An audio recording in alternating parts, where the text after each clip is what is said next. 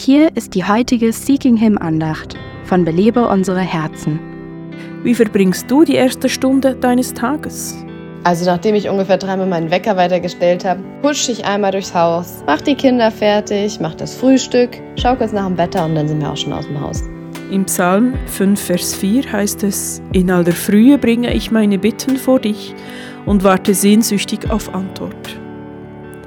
Mein Vater hat mir diesen Vers vorgelebt. Schon früh in seinem Glaubensleben wurde er herausgefordert, die erste Stunde seines Tages im Wort Gottes und im Gebet zu verbringen. Er machte es.